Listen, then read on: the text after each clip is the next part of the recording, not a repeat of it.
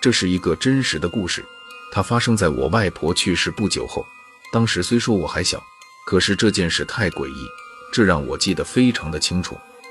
那天我外婆上吊自杀了，我们家和我舅舅家所有人都去了我外公家，大家忙里忙外的，就是没有人讨论我外婆为什么会自杀的事情。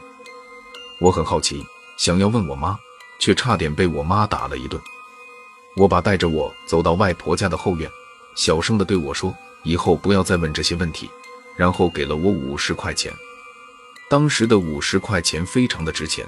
我爸知道我懂事，我爸肯花这么多钱让我不说话，就能证明是什么样的大事。我当时就没有说什么了。其实当时我以为外婆是被别人杀的，直到现在长大了，一想想，其实我爸不要我问，是不想我妈再承受老人不得善终的那种痛。我外婆患有癌症，他自杀只是不想拖累家里。接下来的几天，葬礼正常的举行着，我就在这戴家山待了好几天。说来也奇怪，我从小就不喜欢这个地方，去别的人家里我都能玩很久，但是每次来我外公家，我总是想快点离开。这里地势非常的高，而且偏远，周围更是给人一种诡异的感觉。整个村子也只有十几户人家。现在是我外婆的葬礼时间，来的人比较多，每天都有几百人。对于这里，我也不是那么的害怕了。这件事就发生在我外婆下葬后的当天晚上，除了嫡系亲属之外，其他人都走了，这里又恢复了平时的安静，那种诡异的安静。这里还有一个疯子，是我一直很害怕的一个人，不仅是因为他的智商，还有着他的外表。那种就像是地狱中的恶鬼一样的外表，我小时候就连正眼看他一眼都不敢。他和我家是亲戚，大多数人都走了，他也能出来吃饭了。就是这天，我又一次的仔细的看了他的脸，那是一张如同鬼一样的脸，不知道是硫酸还是什么腐蚀性的东西把他的脸咬烂了一半，发黑的牙齿露了十几颗出来，还有他的眼睛。有一只居然是蓝色的，还有一只就像是盖上了一层白色的膜。它并没有眉毛，怎么看都像是来自地狱中的生物。我吓得不行，差点就哭了出来。我爸赶紧抱住了我，回到了房间里。我躲在我爸的怀里，小声说：“他的脸是怎么了？”我爸轻轻地拍了拍我的脑袋，说：“不要看一个人的外表就评价一个人，你刚才的行为很不礼貌，你知道吗？”我抓着我爸的衣服，不敢说话。我爸抱着我打开电视看了起来。他本来就不是这家里的儿子，他是女婿，葬礼的事情他不能管，不然外面的人得说。这几天几乎他都是陪着我的，也是因为这样，我感觉特别的安全。在我爸的怀里，渐渐的我感觉眼皮越来越重，渐渐的视线越来越模糊。小孩子就是容易困，我在我爸的怀里睡了过去。时间不知道过了多久，我感觉口很渴。我睁开了眼睛，看着周围，周围一个人都没有。窗外的天色已经是下午了。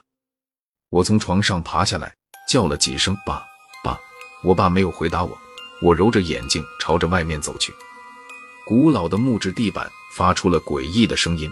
我拉开了门，走了出去。外面还是什么人都没有，但是客厅里还有着这两天葬礼用的餐具和吃的。我拿着碗要了一碗胡萝卜红烧肉吃了起来。我想坐在这里等他们回来，可是我都吃了两碗红烧肉了，还是没有一个人回来。不知道为什么，我的心有些紧张，有些害怕了。我看着不远处的那道门，那是我外公家的后门，这里是我以前最害怕的地方。其实门后面什么都没有，我也不知道我为什么会害怕。突然。我透过门缝看到了什么东西，我吓得碗直接掉在了地上。刚才我清楚的看见一只眼睛在门外面看着我，那是一只蓝色的眼睛，这直接让我联想到了那个疯子。我的身体不由得开始发抖了，我赶紧跑了卧室，用被子把自己裹起来，躲在床上。可是这怎么可能有用？我听到了开门声，还有脚步声，以及十分诡异的笑声。现在我的脑子里全是那个疯子，他会不会杀了我？